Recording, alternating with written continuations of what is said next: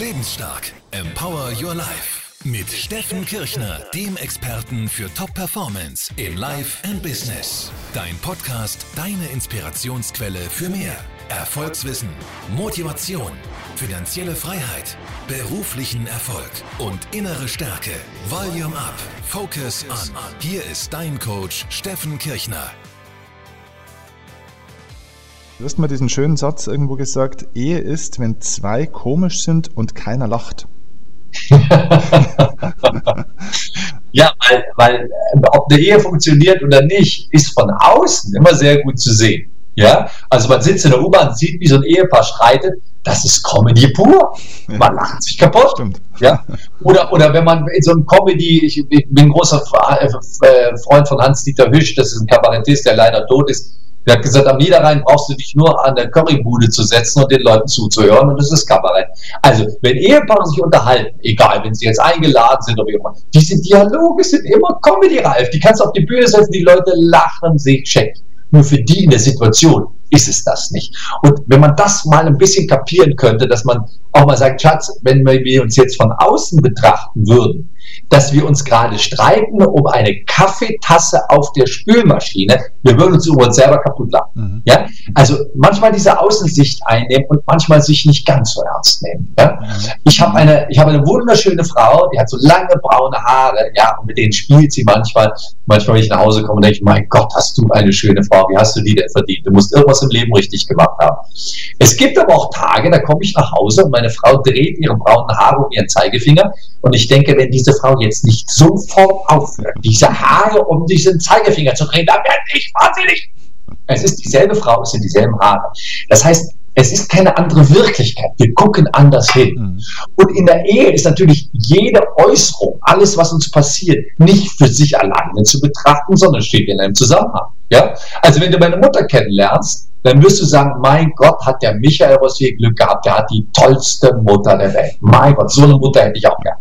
Für mich ist meine Mutter nicht immer so einfach. Die sagt Sätze, die ich kenne. Die macht Dinge, die ich nicht leiden kann. Und die sticht manchmal, dass ich wahnsinnig werde. Das merkst nur du nicht, das merke ich, weil die sind ja für mich. Mhm. Das heißt, wir sind einen Weg miteinander gegangen. Und das ist von außen betrachtet manchmal ein bisschen komisch oder eigentlich meistens komisch, von innen betrachtet nicht. Und deswegen hilft es manchmal ein bisschen die Außensicht einzunehmen und zu sagen, Schatz, wollen wir uns jetzt wirklich wegen einer Kaffeetasse streiten? Mhm. Schatz, wir hatten heute angefangen, den Urlaub zu planen und jetzt sind wir uns in der Rolle wegen dem, wegen dem Rechen im Garten.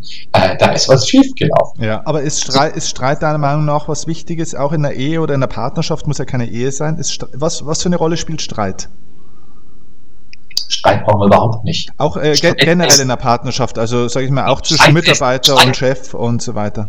Überhaupt Streit heißt erhöhter Pulsschlag, Streit heißt, ich bin emotional aufgeregt, Streit heißt Scheuklappen, Streit heißt, Streit brauchen wir gar nicht, weil Streit uns runterzieht. Das heißt nicht, dass ich, dass nicht auch einer sagen kann, ich fange jetzt mal Streit an, weil ich jetzt Lust habe, ich mag mich jetzt mit dem anlegen. Ja, da ist so ein Pegida-Stand in der Fußgängerzone und ich gehe hin und sage so, jetzt wollen wir mal sehen, was hier los ist. Wunderbar, wer das machen möchte, aber immer bewusst und mit Absicht. Ansonsten ist Streit etwas, was uns belastet, was uns nicht schlafen lässt, was uns Kräfte raubt. Und das ist nicht nötig. Wir können uns auseinandersetzen, wir können über unsere Gefühle sprechen. Und, und da sind wir bei dem Punkt, bei dem wir schon mal waren. Ich kann alles äußern, was mir, wo es mir nicht gut geht, wo ich mich nicht gut fühle. Ich darf aber eins nicht tun. Ich darf nicht versuchen, den anderen zu ändern. Mhm. Deswegen hängt über meinen Seminaren oder Vorträgen immer ein Schild, das drauf steht, du darfst alles verändern, nur den anderen nie. Mhm. Das würden wir so gerne. Wir würden doch so gerne am anderen rumnörgeln. Wir würden so gerne was ändern. Wir würden doch, ach, also dieser Partner ist super, wenn er nur diese drei Dinge nicht hätte. Nee, so geht das nicht. Entweder liebe ich ihn und will ihn, nehme ihn ganz. Den Kunden kann ich nur ganz nehmen. Den Chef kann ich nur ganz nehmen. Ich kann kündigen oder den Chef nehmen. Aber ich kann nicht sagen, also dieser Chef wäre super, wenn er diese zwei Eigenschaften nicht hat. Der hat die zwei Eigenschaften. Und die darf er selber behalten, solange er möchte. Eins kann ich tun. Ich kann darüber sprechen, dass mich diese beiden Eigenschaften stören. Aber die Entscheidung, ob er sie ändert, muss man wieder dem anderen überlassen. Ja? Aber Streit mit laut werden, ich werde auch mal laut und ich tue mir dann unendlich leid, weil jeder Streit ist eine Niederlage. Aber wollen wir so sagen, je länger ich mich damit beschäftige, je älter ich werde, desto mehr Streit habe ich, weniger Streit habe ich. Da sage ich dann auch mal, Schatz, wenn ich darauf jetzt antworte, haben wir Ärger. Oder ich sage, Schatz, oh, das ist eine Fangfrage. Hat meine Frau gestern noch gesagt, ich verrate jetzt nicht, worum es geht, aber sie fing den Satz mit, du willst mir doch nicht etwas sagen, dass du, sag ich, wenn ich darauf jetzt Ja sage, haben wir Ärger, weil das ist keine Frage, wo ich eine Wahl habe zwischen Ja oder Nein, sondern du legst in die Frage die Antwort schon rein. Da hat sie gelacht. Ja? Und sofort ist die Spannung aus der Situation. Du wirst mir doch nicht etwas sagen, dass du auf so eine Frage darf man nicht antworten. Da muss man sagen, Schatz, du bist gerade ganz schön in Rage, oder? Du bist ganz schön geladen. Ja, bin ich. Warum? Wir reden über das rum. Kommen erstmal runter und reden darüber, was wir denken über dieses Thema. Ja, das geht auch so ein bisschen in die Richtung, was wir vorhin gesprochen haben, der Unterschied zwischen überreden und überzeugen, weil es auch praktisch beim Streit aus meiner Sicht zumindest immer ein bisschen darauf ankommt, erstmal hinzuhören, was will mir der andere denn eigentlich sagen? Weil meistens das, worüber die Leute am Anfang reden, ist meistens nie das, um was es geht, oder? Genau, und es gibt nur, es gibt eine Botschaft, ich, ich meine, ich bin jetzt kein Statistiker, aber ich schätze mal, die sind für 90 Prozent aller Streits, zumindest im Privaten, äh, wenn nicht auch im Beruflichen verantwortlich. Und das ist der Satz, du liebst mich zu wenig. Mhm. Wir fühlen uns nicht geliebt. Wir haben Angst, den anderen zu verlieren. Wir haben Angst, die Stelle zu verlieren. Wir haben Angst, das Projekt weggenommen zu bekommen. Wir haben Angst, dass der Chef den anderen uns vorzieht. Wir haben Angst, den Kunden zu verlieren. Wir haben Angst, nicht genügend geliebt und gemocht zu werden. Und das macht uns manchmal so giftig und dann schlagen wir um uns, weil es ist eine Angst. Es ist eine Angst, nicht genügend geliebt zu werden. Ja? Wenn meine Frau sich mit mir streitet, vielleicht will sie dann nicht mehr und dann bin ich ja. Diese Angst schleppen wir alle mit uns rum. Und das ist sehr oft der Urgrund für alles. Wenn wir uns aus der Angst frei machen könnten, was wir natürlich nicht ganz können, weil wir wollen dazugehören. Wir wollen in die Familie, in der wir leben. Wir wollen in die Firma, in der wir leben. Wir wollen in die Gemeinschaft, in der wir leben. Ja? Aber das ist nicht so ganz einfach. Und so ist der Mensch konditioniert. Es sterben äh, durch nichts mehr Menschen auf der Welt, als dass sie zur falschen Gruppierung gehören. Ja? Du gehörst zu einer anderen Gruppierung, gehörst nicht dazu, also bin ich dein Feind. Wir haben Angst, ausgeschlossen zu werden. Wir haben Angst, rausgeworfen zu werden. Wir haben Angst, alleine dazustehen. Und diese Angst macht uns so schwach und die führt dazu, dass wir manchmal um uns schlagen und uns streiten aus einer reinen Angst heraus und nichts anderes. Okay, sehr gut. Das waren geniale Inhalte. Ähm ich hätte noch ein paar Fragen an dich persönlich, weil mich deine eigene Geschichte auch fasziniert und auch immer begeistert und ich höre dir einfach wahnsinnig gerne zu, egal über was du sprichst. Du hast so diese Fähigkeit, über alles interessant zu sprechen, sogar über dich selbst und das ist ja bei den wenigsten der Fall. Ähm, Kannst du sagen, du hast ja auch wirklich eine beeindruckende Story hinter dir, also wer das lesen will, der kann das ja auch nachlesen. Du hast ja früher als Schauspieler gearbeitet, du bist ja eigentlich ursprünglich ein Schauspieler, der aber, sage ich mal, wie es halt in der Schauspielerei so ist, für das, was er konnte, generell einfach relativ wenig Geld verdient hat, so wie es in der Schauspielerei halt so ist. Ne? Die wenigsten verdienen wie im Profisport zum Beispiel auch relativ wenig Geld, obwohl sie viel können und sich auch viel engagieren und so weiter. Aber gab es dann so, und bei heute bist du ja auch wirtschaftlich erfolgreich, du bist äh, sehr bekannt und so weiter, kriegst viel Zuspruch. Gibt es so eine Geburtsstunde deines Erfolgs, wo du sagst, diesen, dieses heutigen Erfolgs, gibt es da so einen Moment, wo dir was klar geworden ist, wo du diese Richtung verändert hast? Äh, ja, das gibt es. Also das erste ist, dass mir Geld nie was bedeutet hat. Das mag komisch klingen, aber die schönste Zeit der ersten Hälfte oder des ersten großen Lebensabschnitts war, wie ich abends nach Schwabing gezogen bin mit einer Gitarre und bin, bin bei Walter Nowak im Schwabinger Brettel aufgetreten, habe Chansons gesungen, habe schwabige Gedichte aufgetragen, vorgetragen. Und äh, wenn ich fertig war, morgens um eins, hat er mir 50 Mark gegeben und dann bin ich nach Hause gezogen. Ich war der glücklichste Mensch der Erde. Genau das wollte ich machen. Ja, und diesen Weg habe ich zwischendurch vergessen, weil zwischendurch habe ich dann geheiratet, und dann kamen die Typen mit den äh, Golf GTIs tiefer gelegt, mit den Sitzheizungen. Und da hat meine Frau in die andere Richtung geguckt. Und da habe ich gedacht, du musst mehr Geld verdienen, du musst. Und das habe ich, dieses ganze Schlingern und immer hin und her. Und ähm, ich bin auch eigentlich auf die Schauspielschule nur gegangen, weil ich Kabarettist werden wollte. Und meine Mutter hat gesagt, du wirst nicht Kabarettist, du musst es jetzt lernen. Sag ich, warum soll ich das lernen? Ja, du gehst auf eine Schauspielschule. Wenn du jetzt bei einem Kabarett als Kartenabreißer anfängst, da, wirst die, da gehst du nie wieder. Die werden auf dich nie wieder verzichten, weil du wirst das Faktotum. Die werden nur noch ohne Michael. Okay, bin ich auf eine Schauspielschule gegangen und bin so einen langen Umweg gegangen. Ja, Prinz von Homburg gespielt, Komödien gespielt. Und heute bin ich da angekommen, wo ich hin wollte, ohne zu wissen, dass das das Ziel ist. Das heißt, im Grunde genommen mache ich heute Kabarett. Es wird nur anders bezahlt. Mhm. Ja? Und dass es den Beruf des Speakers gibt, das wusste ich damals noch nicht. Mhm. Ich, ich wollte auf eine Bühne gehen und Menschen unterhalten und das nicht mit blöden Witzchen, sondern tiefgreifend. Das fing am Anfang an mit Literatur. Ich Peter Paul Althaus Programme oder so habe ich viel Literatur ringen lassen. Aber heute mache ich, mache ich Dinge, die Leute interessieren können, die unterhaltsam sind und ich stehe auf der Bühne und habe mein eigenes Kabarettprogramm. Und so komisch das klingt, so verschlungen der Weg auch war, im Nachhinein betrachtet, ist der ganz direkt auf ein Ziel zugelaufen. Und ich habe immer dann in meinem Leben, wo ich merkte, ich habe mich verirrt, das ist jetzt das Falsche. Und ein gutes Zeichen ist Krankheiten. Wenn ich merke, ich werde krank, wenn ich merke, ich breche mir die Haxen, wenn ich merke, ich habe Kopfschmerzen, ich kriege Allergien, das war für mich immer Zeit, Moment mal, Michael, wer gesund ist, kriegt keine Allergien, wer, wer, wer prall im Leben ist, der, der wird nicht so schnell krank, der, der hat nicht so viel Wehwehchen. Mhm. Ja? Mhm. Und, äh, und dann wir mal, die letzten 30 Jahre, äh, es ist kein Vortrag ausgefallen. Keine, ich habe mal mit 40 Fieber ein Seminar gegeben, aber mein Gott, das kann man ja mal. Ja?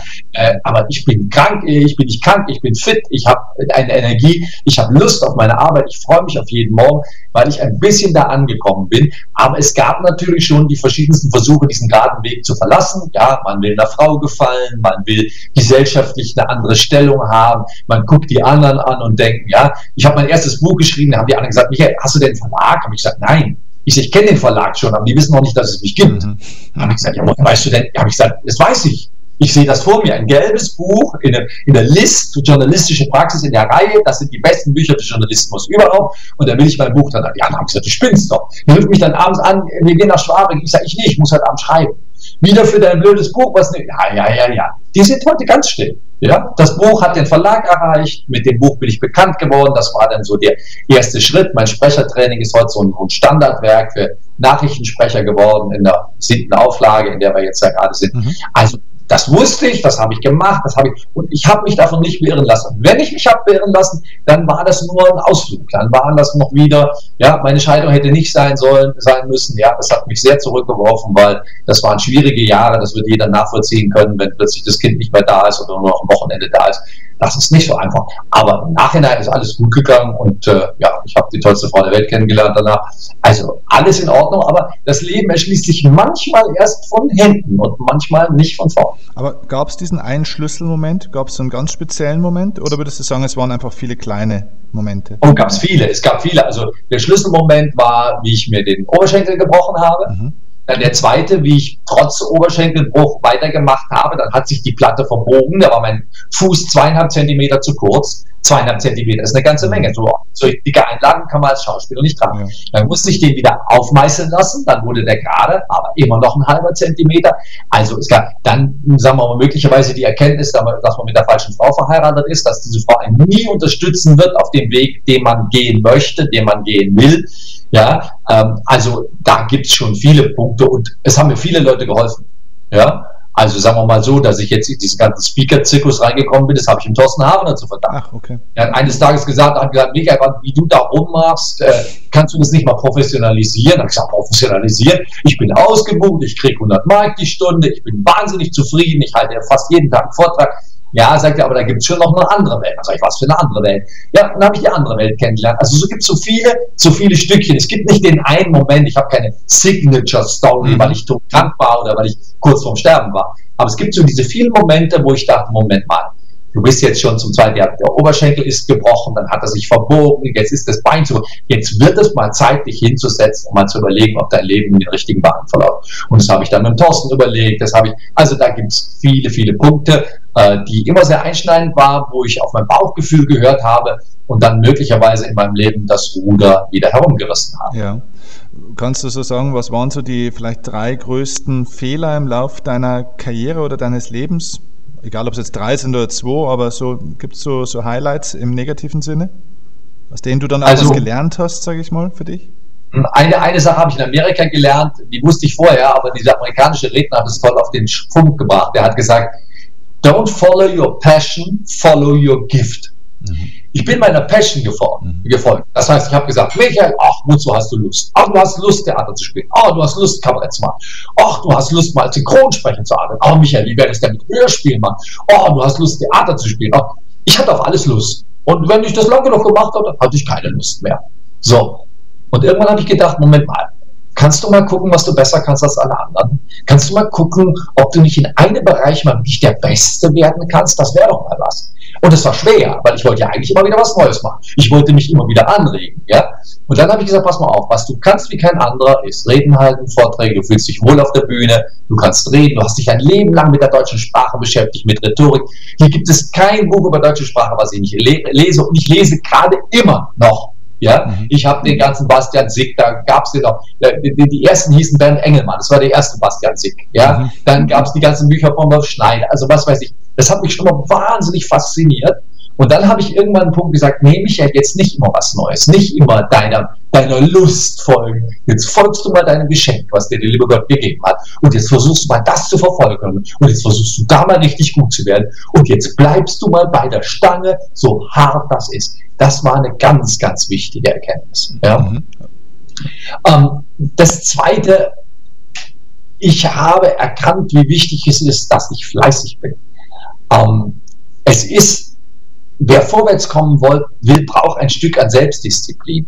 Und diese Selbstdisziplin entsteht für mich indem ich weiß, was ich geschafft habe. Das heißt, du musst irgendetwas haben, wo du sagst, das habe ich geschafft. Ich habe jetzt neulich vorgestern bis jemand erzählt, mach morgens dein Bett, dann hast du schon mal eine Sache schon mal geschafft. Mhm. Ja? Mhm. Und das mache ich tatsächlich. Mhm. Ich mache morgens mein Bett. Ich mag nicht auf so ein unaufgeräumtes Bett gucken. Mein Bett ist schon mal gemacht, der Ausgangspunkt für den Tag. Das heißt, ich habe inzwischen sehr viel Disziplin. Ich lese jede Woche drei Bücher. Ich habe genaue Listen, was ich mache. Ich, mein Tag ist optimal ausgenutzt. Ich würde nie sagen, scheiß Fliegerei, scheiß Züge Züge, scheiß Busse. Ich habe immer was zu lesen in den Fliegern dabei. Ich habe immer meinen Laptop zum Arbeiten. Ich nutze jede Minute. Und ich habe im Hotelzimmer in den letzten zehn Jahren den Fernseher nicht einmal angemacht, ja. weil ich im Hotelzimmer zu tun habe. Ich habe Programm, ich habe was zu tun. Also diese Disziplin ist auch, und das ist mir zwischendurch dann mal abhanden gekommen, weil du kannst natürlich auch sagen, was weiß ich, wenn du jetzt in einer fremden Stadt bist, lauf doch mal durch die Stadt, geh doch mal ein Eis essen, geh doch mal da, ach, das ist ein schöner Kinofilm. Nee, also die Disziplin ist schon wahnsinnig wichtig, weil ähm, das Leben ist durchaus sehr begrenzt, das wird mir immer bewusster und ich habe noch ein paar Sachen vor und äh, die möchte ich jetzt angehen. Stark. Ähm, du wirkst, wenn du so sprichst, ähm, egal ob auf der Bühne oder wenn man so mit dir spricht, du wirkst unglaublich selbstbewusst. Ähm, ich glaube, du wirkst nicht nur so, sondern ich glaube, du bist auch selbstbewusst und das hat bei dir mit so einer Art Urvertrauen zu tun, glaube ich, die, die du zumindest ausstrahlst. Würdest du sagen, du bist ein wirklich selbstbewusster Mensch und wenn ja, warst du das eigentlich auch schon immer? Oder ist es entstanden? Wir sind ja unter uns, da kann man ja offen darüber reden. Ich bin überhaupt nicht selbstbewusst. Ich bin voller Ängste. Okay. Es gibt nur ein paar Dinge, die weiß ich, dass ich kann. Also, wenn du jetzt draußen tausend Leute sitzen hast und sagst, Michael, kannst du die zwei Stunden unterhalten, auch vier Stunden, dann weiß ich, das kann ich, weil ich das einfach so oft gemacht habe, dass ich weiß, das kriege ich hin. Aber wir haben vorhin über die, über die englischen Vorträge gesprochen, die ich halte. Da bereite ich mich sehr, sehr gut vor und stecke da un, un, unverhältnismäßig viel Zeit rein. Wie lautet die Antwort? Weil ich Schiss habe. Ich habe Schiss, dass sie mich auspfeifen. Ich habe Schiss, dass sie mich nicht verstehen. Also, oder auch diese, dieser Fleiß, über den ich gerade habe. Dieser Fleiß ist rein, dass einer sagt, ja, Rossi, Sie haben ja die neueste Literatur noch gar nicht gelesen. Ja, Rossi, wissen Sie nicht, dass das ich hatte im ersten, in meinem ersten, einem meiner ersten Bücher hatte ich noch dieses äh, äh Sympathie entsteht zu 55 Prozent durch die Körpersprache, zu 38 Prozent. Ja, das ist völlig überholt, das ist Quatsch das muss ich gelesen haben. Ja, das habe ich von René Borbonus mhm. gelernt. Also, weißt du, diese Dinge immer auf dem neuesten Stand zu sein, das ist reine Angst. Mein Selbstbewusstsein ist nicht sehr hoch, auch wenn das so, auch wenn das so aussieht. Ja, ich habe als ich habe hab mit 18 äh, ähm, war ich ähm, Diözesanleiter einer katholischen Jugendorganisation aber ähm, da habe ich nach einem Jahr schon wieder aufgehört, weil ich Angst hatte, die lieben mich nicht. Ja? Ich hatte mit 15 eine Stadtgruppe. Ja, aber ich habe die Stadtgruppe in der Nachbarstadt gegründet, weil ich Angst hatte, in der Stadt, in der ich lebte, geben sie mir keiner, weil da waren zwei, die hielt ich für besser als mich. Das heißt, mein Zutrauen in mich war nie so sehr hoch, wenn man näher hinguckte. Ja? Gerade Frauen ansprechen. Ja, ich habe mit der hässlicheren getanzt, weil ich mich nicht getraut habe, die Hübsche anzusprechen. Das hast du nicht angemerkt. Ich war gut gelaunt, ich war locker, aber die Hübsche habe ich nicht ansprechen trauen. Ähm, das ist heute viel besser, man wird ruhiger, man wird älter und das hat damit zu tun, wenn ein Mensch merkt, was er kann und wenn das das Kleinste ist, wenn du der beste Häkler oder Stricker bist oder der beste Maurer oder wie auch immer, das stärkt und das macht dich stärker und dann kannst du auch in Zusammenhängen, wo du das Gefühl hast, na ja, hier bin ich jetzt nicht der stärkste Hecht im Kartenteich, Manchmal bin ich bei solchen Wirtschaftsbossen und da bekommt man dann schon Minderwertigkeitsgefühle. Aber kann man sagen, pass mal auf, der leitet seine Firma, der fährt einen Dienstwagen, der fährt einen Aston Martin, aber du, reden wie du kann er nicht, das machst du besser. Ja? Und das beruhigt einen dann wieder. Aber so dieses Selbstbewusstsein nach außen, ähm, das ist nicht immer so ganz so, wie es aussieht. Okay was wieder diese These von mir bestätigt, die ich ja auch in Tod motiviert in dem Buch beschrieben habe, dass es eine Motivationslüge ist, zu sagen, Selbstvertrauen ist die Grundlage für Erfolg. Es ist oftmals ja, das Gegenteil der Fall, ne? Ja, das Gegenteil. Der mangelnde Selbstbewusstsein ist der Motor, dahin zu kommen. Ja. ja? Ich meine, ich will, ich, ich will auch, ich will auch einen Partner, mit dem ich glücklich bin. Ich will auch in der Gegend leben, wo ich leben möchte. Ich möchte mich auch mit meinen Eltern nicht dauernd rumstreiten. Ich möchte auch, ja, das wissen wir selber in der Schule. Wer in der Schule an der Kippe Kippe ist, bei den Noten, für den ist Schule extrem anstrengend. Wer in der Schule einigermaßen gut ist, dann macht die Schule richtig Spaß. Ja, und an dem Punkt zu kommen, dass es Spaß macht, weil man sozusagen die Hürde überschreitet, das ist gar nicht so schwer. Und dazu muss man nur ein bisschen Energie einsetzen. Dazu muss man fleißig sein. Und diesen Fleiß, das habe ich auch gelernt. Ja, das war in meinem Leben ganz wichtig. Ja. Gibt es eigentlich so einen so Satz oder ein Zitat, die dein Leben verändert hat, das so eine Art Leuchtmotiv oder Leuchtturmsatz äh, ist in deinem Leben? Äh, wenn ich jetzt sage, mein Leben, ein Satz, das ist aber sehr verkleinert. ja, aber, ähm, aber es hängt ja ein, ein, ein, ein Spruch hier vor mir, den mir die Stephanie Voss geschickt hat, der ist von Eleanor Roosevelt und der heißt Do one thing every day that scares you. Also tu jeden Tag etwas, was dir Angst macht. Ähm, das gucke ich oft an und das macht mir Spaß, das lässt mich schmunzeln. Was macht uns Angst? Uns macht mal Angst, mal Angebote anzunehmen, in Englisch zum Beispiel. Angst macht mal, äh, ja, ich soll jetzt auf der holländischen Convention was moderieren. Da habe ich gesagt, Katja, muss ich das moderieren in Englisch? Dann, du musst nicht, aber mich. Äh, habe ich gesagt, okay, wenn du niemand findest, do one thing every day, that, every day that scares you. Stell dich doch mal zu der Traumfrau, stell dich doch mal hin und sprich sie an. Ja. Bewirb dich doch mal irgendwo, wo du dich nicht traust. Schick doch mal eine Mail. Frag doch mal einen Verlag an. Mach doch einfach mal, ja. Oder an junge Menschen, wieso bewirbst du dich erst bei deinem Lieblingsarbeitgeber? Du kannst dich immer noch zwei Stunden oder drei Stunden drunter bewerben. Aber mir als Personalchef würde es enorm imponieren, wenn einer sagt, ich weiß nicht, ob ich mich trauen soll, aber ich habe gedacht, an Ihrer Firma fahre ich jeden Tag vorbei und es wäre mein ganz großer Traum, bei Ihnen zu arbeiten. Mit dem würde ich mich unterhalten. Ja? Mich ruft ein ganz kleiner Sender aus Mönchengladbach an, City Fernsehen Mönchengladbach, und da sagt zu mir, Herr Rossier, ich weiß, wir können Sie uns nicht leisten und meine Kollegen haben mich für verrückt erklärt, aber ich habe gedacht, mehr als eine Abfuhr kassieren kann ich nicht. Würden Sie einen Tag zu uns kommen? Ich habe gesagt, normalerweise nicht. Normalerweise können Sie mich nicht leisten. Sie haben nur einen Vorteil. Meine Mutter wohnt im Nachbarort. Und ich bin überzeugt, die ist bereit, die Fahrkosten zu tragen. Hat die gelacht, ja. Also, was soll ich machen? Ich war schon zweimal bei City TV in Mönchengladbach. Okay. Weil mir das Spaß macht. Und wenn mir das imponiert, dass die darum kämpfen, mich zu holen. Also, manchmal ist es dieses Do one thing every day that scares you etwas, was in den letzten Jahren immer wichtiger geworden ist. Geh doch, komm doch mal raus aus der Komfortzone. Versuch doch mal was. Tu doch mal was, was du noch nie gemacht hast. Und möglicherweise wirst du zu neuen Erkenntnissen kommen. Ja, was auch dem Selbstvertrauen wieder wahnsinnig hilft, ne? wenn man es tut. Ja, alles, was ich habe hier vor mir, ist eine Wand mit allem, was ich so geschafft habe. Ja, das sind Bilder meines Sohnes. Ja, da ist der Lothar Seibert, den sehe ich gerade, den Markus Hofmann sehe ich gerade. Wir haben uns in den Armen und machen irgendwelchen Blödsinn. Ja, mein ältester Sohn ist da. Äh, da ist mein, mein Certified Speaking Professional. Das sind Dinge, wenn ich die angucke, denke ich, also Michael, so schlecht bist du gar nicht. Und wenn ich da lang genug drauf gucke, sage ich, Michael, wunderbar, nächster Schritt, prima. Aber das braucht man zwischendurch, weil ähm, es ist nicht immer, man steht auch in, Regen, in Regenabenden in Bonn auf dem Hauptbahnhof und fragt, man fragt sich, warum man so einen Scheißberuf ausübt. Das kommt alle paar Wochen. Da fühlst du dich einsam, da kommst du im Hotelzimmer, die riechen nach irgendwelchen Ajax-Reinigern. Ja? ja. Äh, du merkst, da hat jemand vorher drin geraucht, es gibt kein anderes Zimmer, du kannst dich nicht mal umdrehen oder mal eine Liegestütz machen und dann fängst du es heulen an und denkst, was mache ich hier? Das gehört auch dazu. Aber deswegen muss man für die andere Seite eben auch sagen, mach dir selber Mut, sorge etwas dafür, was dich nach oben bringt, sorge etwas dafür, was dir zeigt, was du schon alles geschafft hast, ja, und das hilft dir dann über die dunklen Zeiten auf dem Gleis in Bonn Hauptbahnhof bei Nieselregen hinweg. Ich wollte dich eigentlich auch noch fragen, welche Bücher dich am meisten inspiriert haben. Bloß die Frage ist völlig sinnlos bei dir, weil du ja so eine Bücherratte bist, äh, dass du jetzt hier eine riesen Auflistung wahrscheinlich machen müsstest. Ähm, falls du die Frage. Ja, sag mal, sag mal das Thema. Also ich könnte ja das wichtigste Buch zu dem Thema sagen, was du jetzt gerade vorschlägst. Okay, äh, einmal zum Thema ähm, Beruf Berufswahl? Berufswahl, die Entscheidung liegt bei dir äh, von, wie heißt er noch? Die Entscheidung liegt bei dir. Äh, ja, finden wir, finden wir raus, das kommen wir. Ja, ganz bekannt, die Entscheidung liegt bei dir.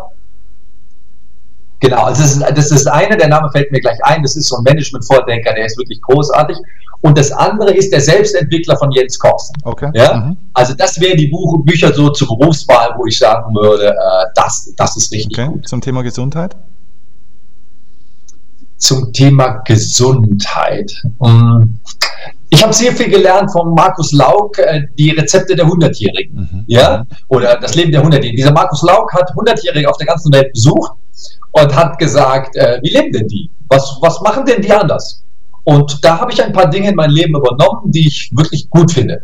Ja, der zeigt dann zum Beispiel so Bilder von so einem Muskel, der sich jeden Tag bewegt, und einem Muskel, der sich nicht bewegt. Da denkst du, oh Gott, ich muss mich bewegen, so will ich nicht aussehen. Ja, jeden Tag einmal Nüsse essen. Ja, ähm, also da waren ganz viele Dinge drin, wo ich sage, also das kann man, das sollte man machen. Und zum Thema Lebensweisheit allgemein, wo du für dich, für dein Leben am meisten rausgezogen hast?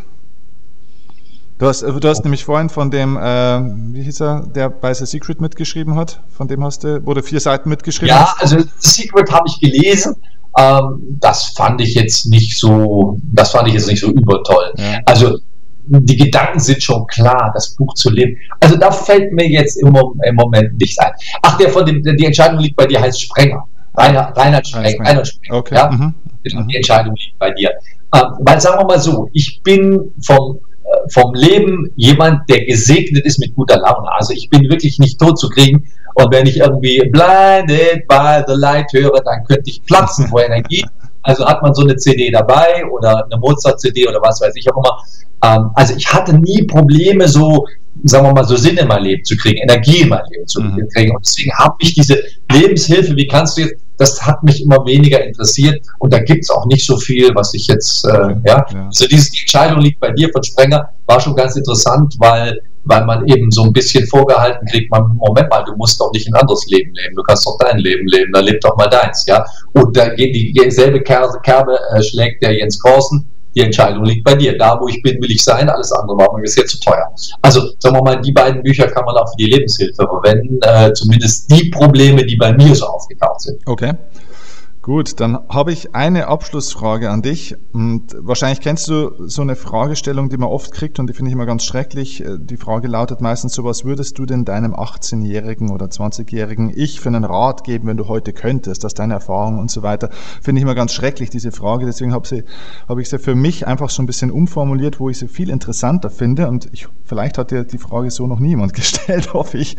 Ähm, ich will dich fragen, welchen Rat würdest du ähm, oder, oder würde dir dein 30 Jahre älteres Ich geben? Also wenn du dir vorstellst, heute in 30 Jahren dein älteres Ich, welchen Rat würde dir deiner Meinung nach dieses 30 Jahre ältere Ich geben? Setz dich durch. Auch wenn deine Ideen noch so verrückt sind. Ich stamme, ich bin aufgewachsen in einer kleinen Stadt am Niederrhein. Das Einzige, was ich an Theater erlebt habe, war in der Nachbarschaft mal Hans-Jörg Felmi, der mal auf Tournee zu Besuch kam. Und ich wollte Schauspieler werden. Die haben mich alle für verrückt erklärt. Mein Vater hat gesagt, willst du nicht Zahnarzt werden? Ich habe mich durchgesetzt. Ja? Und selbst wenn ich, ich bin ja jetzt kein Schauspieler geworden, sondern bin ja jetzt Speaker. Aber der Traum ist abgefrühstückt. Wenn du jetzt sagst, was willst du lieber, Speaker oder Schauspieler, sage ich Speaker. Ja? Also selbst wenn, und zwar egal, was man machen will, wenn du einen Traum hast, wenn du eine Idee hast, und deine Umwelt denkt, die ist verrückt, dann liegt das daran, dass du ein Schwan bist und deine Umwelt ist eine Entenfamilie. Und ein Schwan in einer Entenfamilie kann sich nicht wohlfühlen, der kriegt die falschen Tipps. Ja? Das ist das Märchen vom hässlichen Entlein. Das heißt, wenn ich ein Schwan bin, darf ich nicht Enten fragen, was ich tun soll. Das heißt, wenn du eine Idee hast, wenn du irgendwas hast, setz es einfach durch. Und wenn du scheiterst, dann kannst du den Rest des Lebens beruhigt sagen, wenn du deinen Enkel später erzählst, da ist der Opa mal gescheitert, aber es musste versucht werden. Und sich dann nicht beirren zu lassen und da seinen Weg zu gehen und sich zu trauen, auch mal Dinge sich zu wünschen und zu machen zu wollen, die ein bisschen ab von der Straße liegen, das ist ein ganz, ganz wichtiger Tipp. Lass dich nicht beirren. Wenn du einsiehst, dass es falsch war, geh wieder in eine andere Richtung. Aber lass dich nicht beirren, wenn du es nicht einsiehst und wenn du nicht glaubst, was die anderen sagen, dann mach das, was du denkst. Okay, stark. Wie kann man mehr von dir lernen? Gibt es öffentliche Seminare? Wie kann ich dich als Coach buchen? Ähm, oder wer bucht dich auch als Coach? Sind das nur Profiredner oder vorhin haben wir ja schon angesprochen, du arbeitest ja auch mit Lehrern und so weiter. Also wenn jemand seine Präsentationsfähigkeit, Redefähigkeit und so weiter verbessern will, wie, kann da, wie kommt er an dich ran am besten? Gut, also meine Internetseite ist sprechertraining.de. Äh, offene Seminare gibt es in der Regel nicht, aber die kann jeder veranstalten. Also wenn jeder jemand sechs, sieben Leute findet und mich einlädt, können wir das Seminar halten. Mhm. Ja. Ab und zu gibt es auch ein offenes Seminar. Ich habe zehn Bücher geschrieben. Ähm, es gibt die Möglichkeit, Privatcoaching zu nehmen, immer. Es gibt die Möglichkeit, mich für Vorträge einzuladen, für Seminare. Also das kann man individuell abstimmen und das wird dann auf jeden individuell zugeschnitten. Das heißt, wenn jemand mich einlädt, dann sagt er in der Regel, Herr Hausier, ich hätte gerne das Thema, das Thema, das Thema. Dann schneidet man das auf den zu und äh, da komme ich überall hin, äh, ganz Europa, wo immer, wo man mich haben will. Also das ist verhältnismäßig einfach und über sprechertraining.de kann man das immer sehen. Es gibt äh, Videos im Internet, es gibt eine Menge Möglichkeiten, wo man noch ein bisschen weiter fündig werden kann. Stark. War mega wertvoll. Vielen herzlichen Dank für deine Zeit. Ähm, wir packen den Links zu deiner Webseite auch in die Show Notes unten rein. Ähm, ja, vielen herzlichen Dank für deine Zeit und ich hoffe, wir sehen uns bald wieder mal. Hat mich sehr gefreut. Viele Grüße. Danke dir. Mach's gut. Ciao.